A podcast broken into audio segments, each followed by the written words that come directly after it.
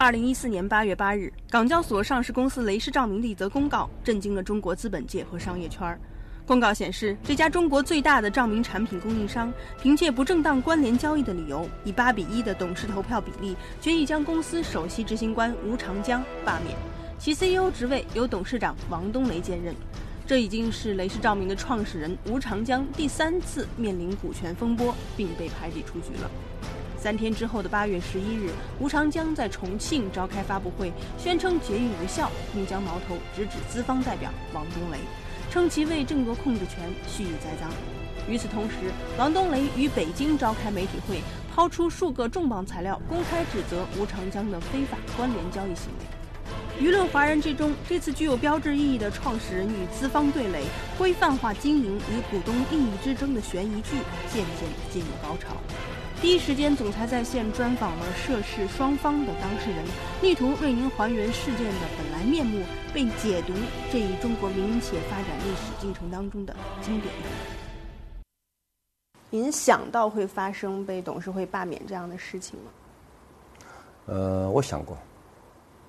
之前就想到过。第一，我没想到他这么，啊，这么突然。第二，我想他也不敢这么贸然。呃，他们做这件事情，为了就是自己的私利，啊，不顾公司的利益，不顾股东的利益。那您为什么会想到会发生这样的事情？理由是什么？在一二年的时候，我们这个合作，实际上都有一些，呃，隐患。我是通过换股。啊，达到对雷士的控制。我们在做这个交易之前，我们有一份协议，双方有份协议，写的清清楚楚，我的权利，他的权利。但是在这一年多，他没有按照他的，就是我们之间的协议来运作。嗯。那么，董事会其他几个主要股东是软银赛富和施耐德。已经领教过他的过去的所作所为了，他们是在我的说服下，才同意吴长江做 CEO，并要我去约束他，或者劝说他努力把事情做好，但是他们对他根本没有信心。我做了大量的斡旋工作，在背后支持他，希望他能够把公司做好。希望他能够遵守上市公司治理的底线，但遗憾的是，他一次又一次通过各种马甲所所掩盖的关联交易，试图掏空上市公司。雷士董事会认为这是一个简单的法律问题，我们不想引起媒体的围观，这是一个非常简单的法律问题。那您觉得他为什么现在又改了呢？因为。德豪的财务状况是很糟，他现在他又要继续发债，呃，那个继续那个呃增发，他想融资三十个亿，他告诉过我，我通过雷士来融三十个亿，我没记得我说这个话。您没说过这个话？对，我没记得我说过这话，这是一。第二，也可以非常清楚，雷士这个公司自上市以来没有做过任何资本动作，使这个平台的价值。严重低估了。如果我来运用雷士，我相信能充分发挥雷士这个香港资本平台的作用，能够使雷士更快、更好的做大做强。没人再投资给他，说他非常急。我说，王东雷是公报私仇啊，他做了很多一些伤害公司的事情，被我们管理层制止。这样，他对我们是公报私仇。当时有三个独董，其中一个独董是一听了之后是马上第一个时间反应，他是反，他也反对。另外两个独董也是觉得这个事情太突然，说他们保留意见。这个时候你们可以去调董事会录音。嗯。啊，这董事会一定是有录音的，在里面。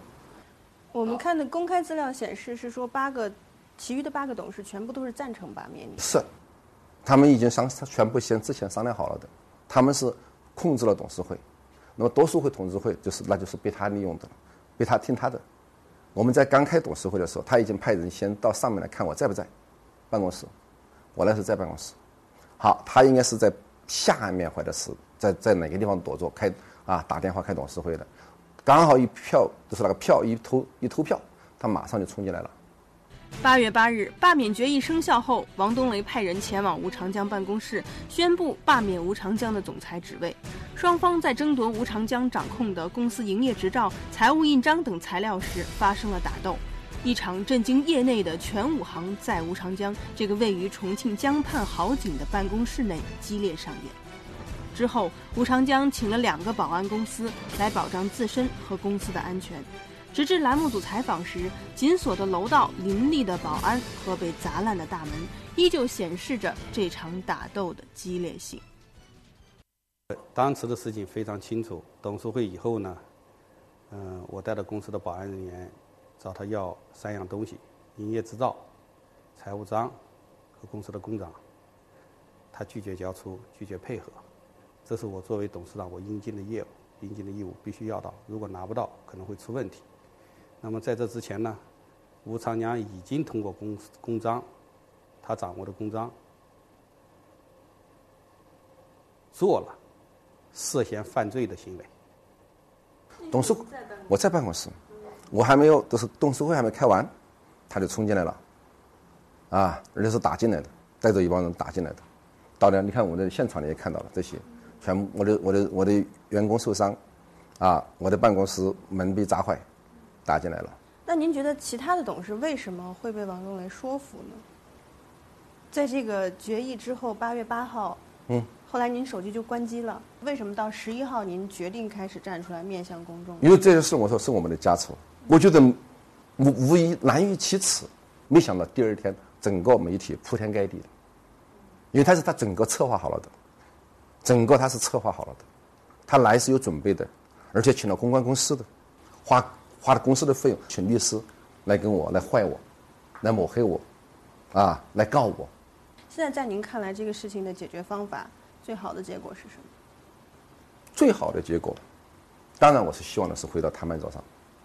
但是如果对方不愿意回到谈判桌上怎么办呢？我已经起诉了，我已经向当地法院就起诉了，他抢夺我的公章，那么这个是无效的，是违法的。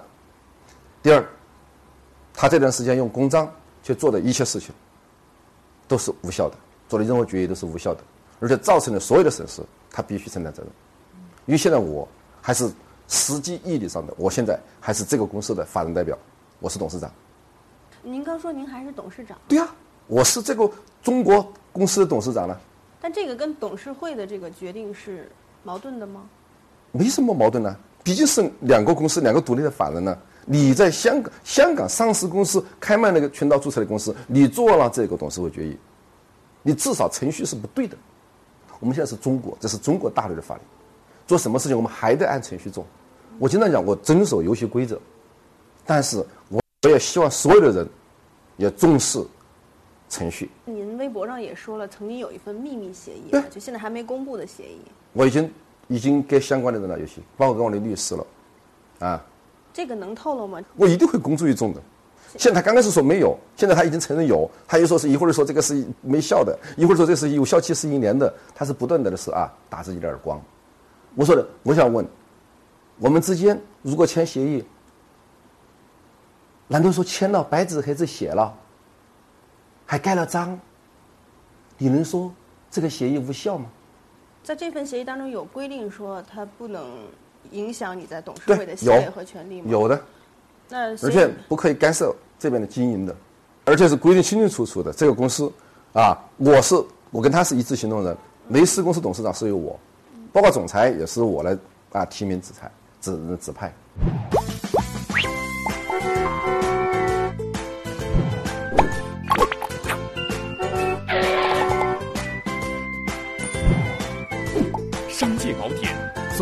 帮，扫描关注总裁帮哦，亲，么么哒。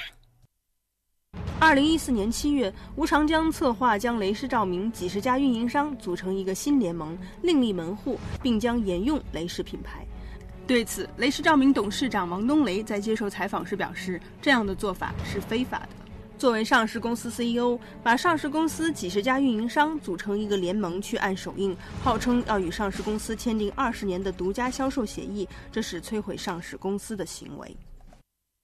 是您另起炉灶的一个大雷士是合法的，可以使用雷士照明的。我一直策划，我一直在推动做一个大雷士，这是这样的，这样对所有的股东都有利，啊，对所有的公司及员工、经销商都是一个都有激情。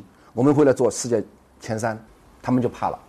为什么原因？如果这样一做，有我的渠道在外是上市公司以外的，这三家公司后加上渠道利润是远远大于上市公司的，销售额也大于上市公司的，利润也大于上市公司的。那么如果要股权，那么我们反过来整合之后，我们就绝对控制了这家公司。他们就不希望这样整合，为什么？他们这样整合了，他们就控制权失去了，他们的股份就小了。因为这帮经销商是支持我的，一定是支持我的。现在您觉得您个人对雷士还有多大的影响力？或者反过来讲，雷士今天的运营可以离得开你吗？是不是你是一个缺一不可的人？如果我雷士离开了雷士，雷士未来的经营发展。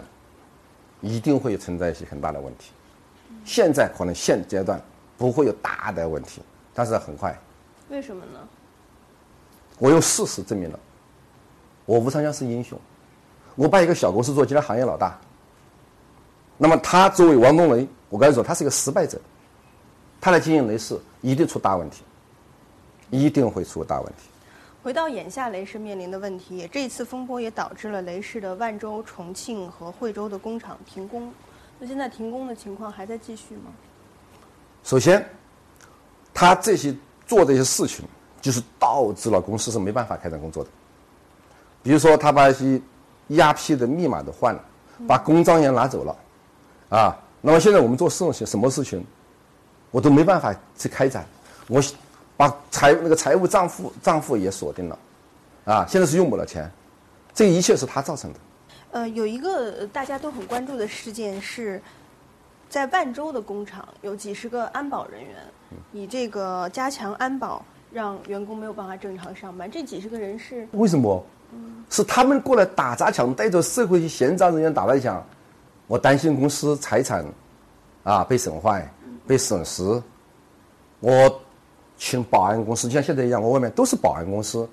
我是合法的。嗯，我保护公司的财产，难道哪点错了呢？嗯，这里面地方政府也很紧张啊，尤其是。现在政府的反馈是什么？依法办事。嗯，八月十一日，王东雷在媒体会上播放了一份录音，他表示说，这份有两个人对话的录音是吴长江好赌成性的证据。录音的内容显示，吴长江已经欠下四亿元赌债，并且每个月背负一千万元的巨额利息。然而，对于这份录音的真实性，双方也各执一词。其实，在这事件当中，整个过程当中，还有一个非常关键的问题，就是，关于您是否赌博的问题。您好像也承认了赌博，是吗？啊。你明明就用这种伪证、这种不可以采证的来做，说什么问题？我觉得他是抹黑我的。啊，一二年也有人抓到我这块。我过去我也承认，我过去有玩过，啊啊，去过澳门，我承认。但是我现在我说，我几年不去了。你不能拿着这些过去的事情，一直来就是啊，来抹黑我。所以现在还有个非常关键的问题，就是您现在是否还身上有赌债？谁告诉他？啊，我问你，有什么凭证？这就奇怪了。如果说我有赌债，我欠了别人，别人还没来追我，他着什么急呢？所以咱们正式回应一下，就是您现在已经没有赌债，不欠赌债。我不欠任何的那些，这是什么赌债？他那是他自己说的，肆意赌债，这个我承认，很早以前的事了。当时与赛弗和史奈德有矛盾，一个人跑到海外，男人嘛，就玩玩喽。所以就是现在关于这个录音啊。有一些猜测的这个争议的双方说，一个是说到底是七月十八号录的呢，还是二零一二年录的？但是今天您跟我们正式的回应是说，那个录音里的话都不是您说的，是吧？是啊，这么这么长时间，对呀，我我跟他谈了很多的话，嗯，因为我他们我们经常在一起交流，我不知道他来的什么录的，或者是断章取义搞什么这些设计的，他来把那些那些的是那些那些东西剪辑起来来搞，这这些我我想认认为你们也相信，技术不会骗人，去做鉴定吧。在媒体上打仗没有意义，对吧？他可以就这一条起诉我，我们在法庭上对质。您还说了一个，就是您的护照其实可以看出来，可以啊，没问题。年之内是没有去过澳门。你随时看我通行证、我的护照去查。但是也有些质疑的声音说，不一定没去澳门就证明您没有赌。我刚才讲了，一个人，我过去我说我我这个人就是我敢说敢当，我做了就做了，我不回避。你说我怎么样？拿证据来，OK，我现在是拿证据。你说我关联交易，把证据拿出来，我我有他的证据，他做关联交易的证据，什么证据？关联交易的证据啦。嗯，他没有报告啊。什么？作为董事长，周围都是董事，公司的董事、大股东，他做关联交易从来不报告的，谁奇怪啊？雷氏的经营权是在吴长江牢牢控制着。我告诉你，我在雷士的尴尬地位。如果你是雷士的职员，你给我多说几句话，轻者吴长江给你一个小鞋穿，重者把你炒了。我有什么能力和有什么东西去做关联交易？去查几件事儿。他微博上说，他自己的关联交易做十个亿挣一个亿。那么你去查一下，如果说他是十个亿的销售额的关联交易，他给雷士交了多少品牌使用费？一半也不到，所以那一半应该都是假货吧。第二，他交了多少税？他曾经被中山税务局查了，罚了两千万的税。说到关联交交易这个事儿，也有一些公开披露的资料显示，您在这里面有一些亲戚在一些核心的公司担任。我这是公告了的。嗯，我是在上市之前，在招股书里面我就公告了的。嗯，对，比如说，呃，您和弟弟创办了华龙盈科的赵明。那跟我没关系，华龙盈科不是我。嗯。我也问了我弟弟，他也不是他。我也希望大家来尊重事实，那不是我。还有一个事实是，山东的雷士照明发展有限公司，您的应该是岳母。不，那些没问题，我承认。你不用问了，我承认，那是我的。真实的。对。嗯。山东、重庆、NVC，还有那个对，还有那个中山、圣地艾斯，都是。嗯。所以这里面有关联交易吗？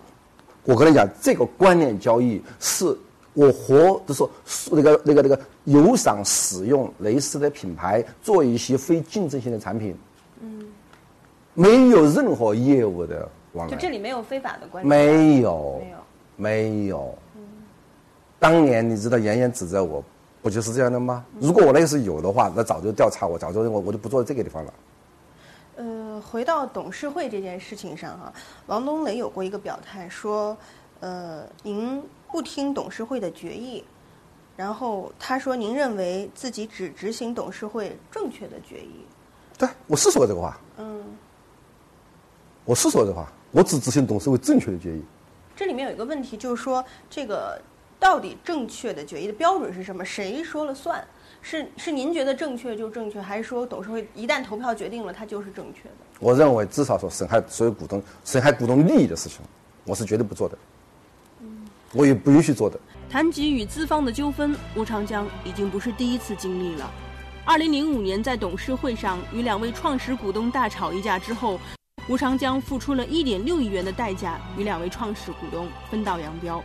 二零一二年，吴长江如同这次一样被罢免，在与软银、赛富的严严等资方的博弈当中损失惨重。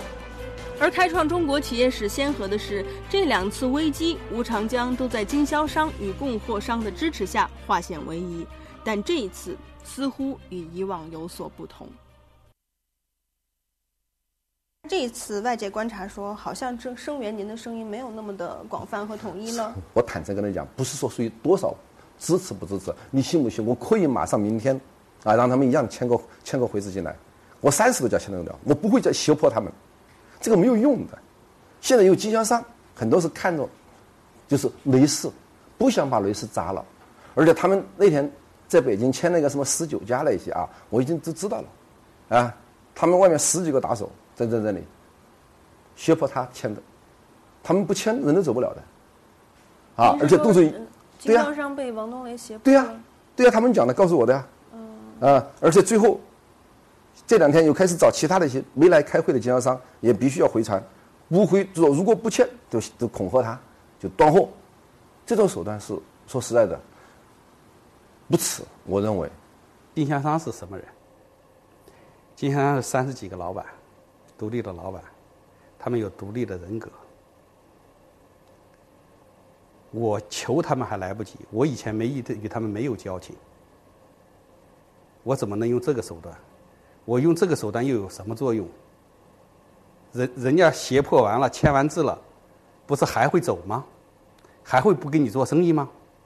没有任何价值。恰恰相反，他在上海的会议上要成立一个无限公司，捆绑所有的经销商，把经销商的身家性命都都捆绑进去，就是采取欺骗与裹挟的方式做的。没意义的。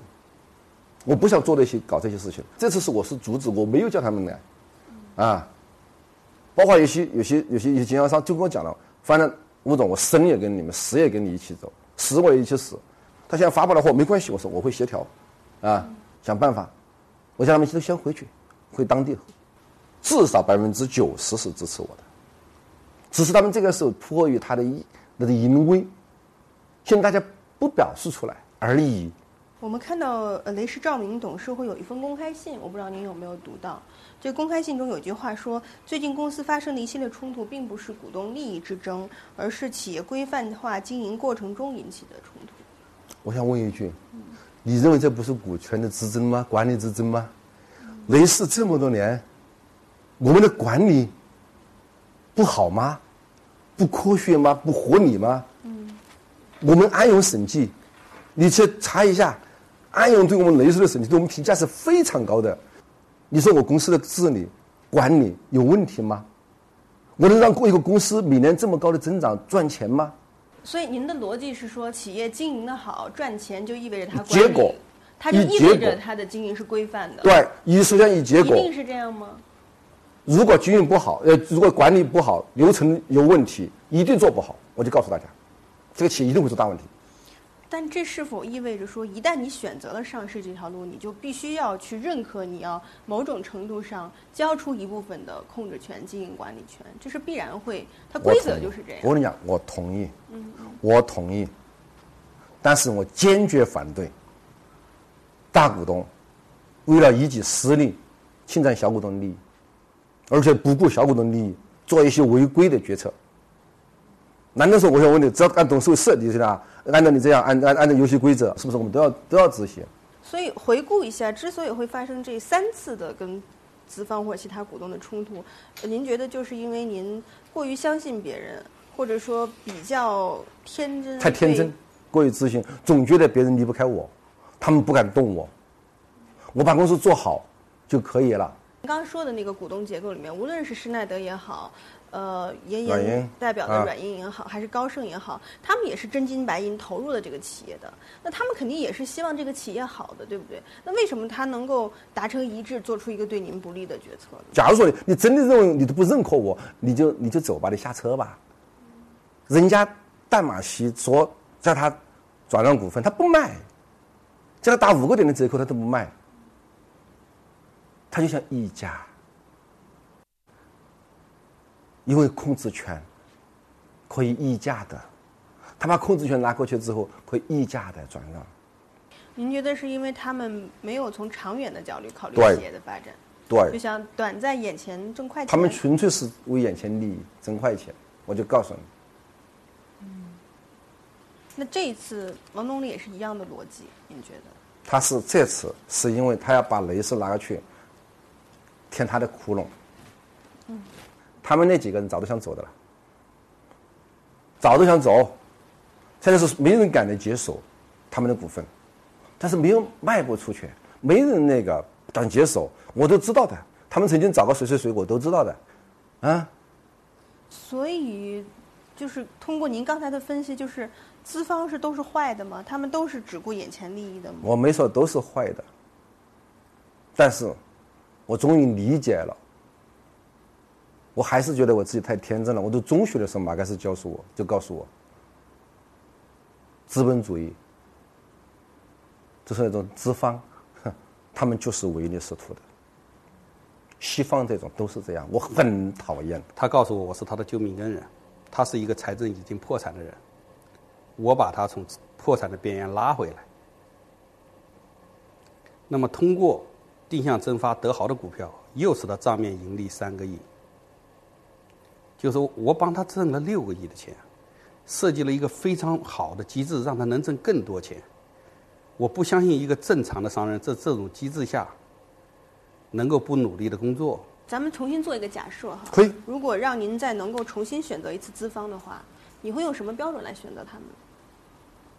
我现在跟很多创业者讲，你有多少能力做大事儿，你整合那些资本，你整合不了，你就是做小一点；你整合得了，我就这样讲了，在来之前就把游戏游戏规则说清楚。你像比如说，PE 给我们定什么优先权，他为什我想哪一条法律规定优先权是他们的？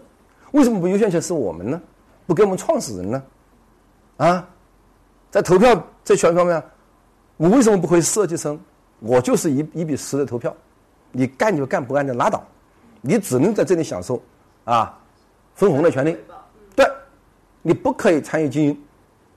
第二个，又劝很多人，在你急需要钱的时候，不要在最困难急需钱的时候找资方。这是我的观点。作为信仰江湖道义的性情中人，吴长江从昔日的起事到发家，再到今朝，他的身上始终散发着九十年代初民营企业家那种破土生长的草莽气质。而如今面临西方商业伦理与资本架构的冲击，在告别野蛮生长的历史机遇后，曾经的草莽英豪们似乎面临着契约精神的挑战。就是在评价您的时候，总是会跟另外一个词联系在一起，就是契约精神？你认为我不讲契约吗？什么叫契约？我是一个最讲契约精神的。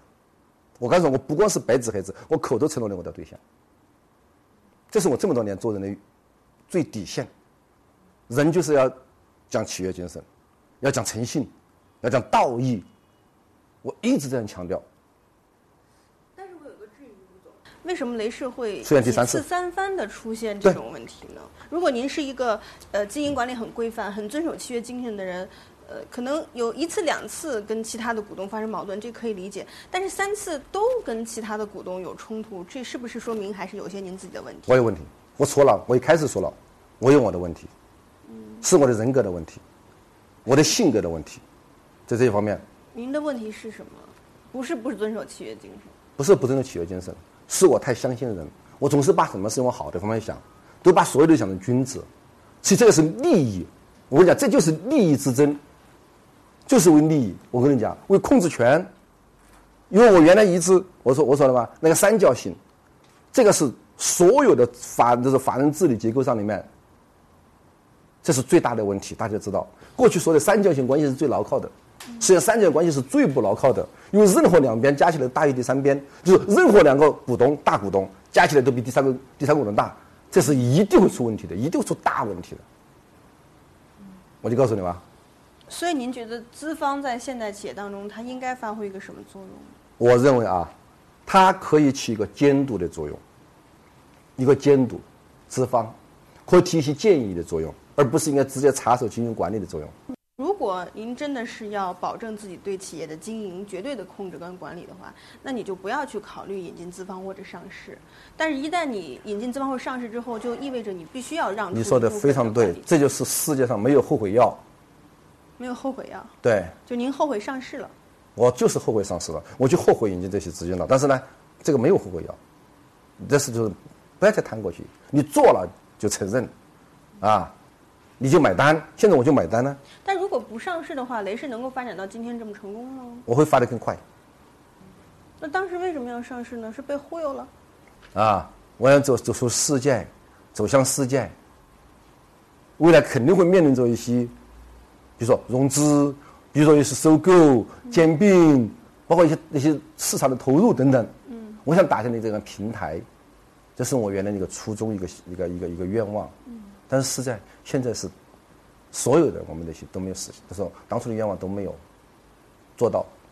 嗯，还有另外一个我不知道您认不认可的评价，就是觉得您身上有浓重的这个江湖气息和草莽气息。我一直讲的，你要要人家讲义气，要讲道义，要讲感情，不能为了钱什么都可以做，为了利益可以出卖朋友，背信弃义，这是中国传统的美德，这么多年一直要求我们的。其实他们所谓的江湖气就是这些吗？就说我这些的，就是这些啊！我太重感情了，太讲义气了，这点哪里不好？我想问你哪点不好？咱们回到当下啊，那目前情况已经是这样了，现在您的起诉是不是真的能够胜诉？现在也没有定论或者把握。您觉得未来雷士的发展会怎么样？我很担心，非常担心未来雷士。就像刚才说了，我对自己未来的把就是胜算，我也是说实在的，不敢抱太大希望。